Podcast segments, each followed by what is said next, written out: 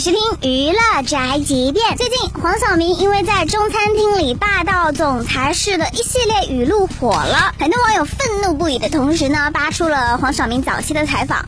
他说自己太善良，太随和了。我特别特别想变坏一点。拍《中国合伙人》的时候，我们的监制告诉我说：“黄晓明，你知道你最大的问题是什么吗？太善良。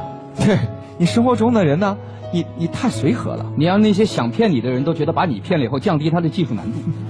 真的，真的是不是不是跟你开玩笑，就太随和了。嗯，就是太，就让人觉得你没有棱角，没有太大的性格，你觉得没意思了。我就跟他说：那我怎么办啊？要学会抽烟就好了。包括朋友来求我帮忙，演了很多我不愿意演的戏。我明明知道那戏不好，人家说你就帮个忙吧，真的没办法了，我就帮。结果。果然不出我所料，还是不好的，就我改不了了。这是我们认识的那个黄晓明吗？嗯，还说什么因为别人就演了很多你不愿意演的戏，这个意思是说之前你拍的那些烂片都是被逼的喽？啊，你是认真的吗？你这个时候怎么不说？都听我的。我不要你觉得，我要我觉得。OK，你觉得不管用，我觉得管用，好吧？这样这样。听我的啊，听我的。